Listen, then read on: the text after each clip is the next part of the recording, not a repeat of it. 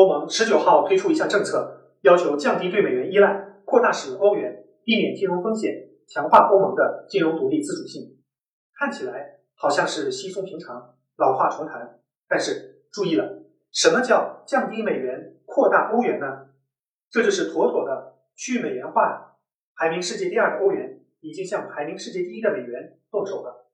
欧盟官员还说，欧盟需要自己的金融工具，要成为金融强权。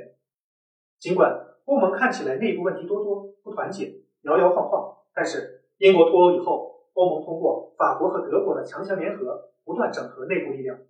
经历了特朗普时代的争吵和冲突以后，欧盟可能觉得应该挺直一下腰板了。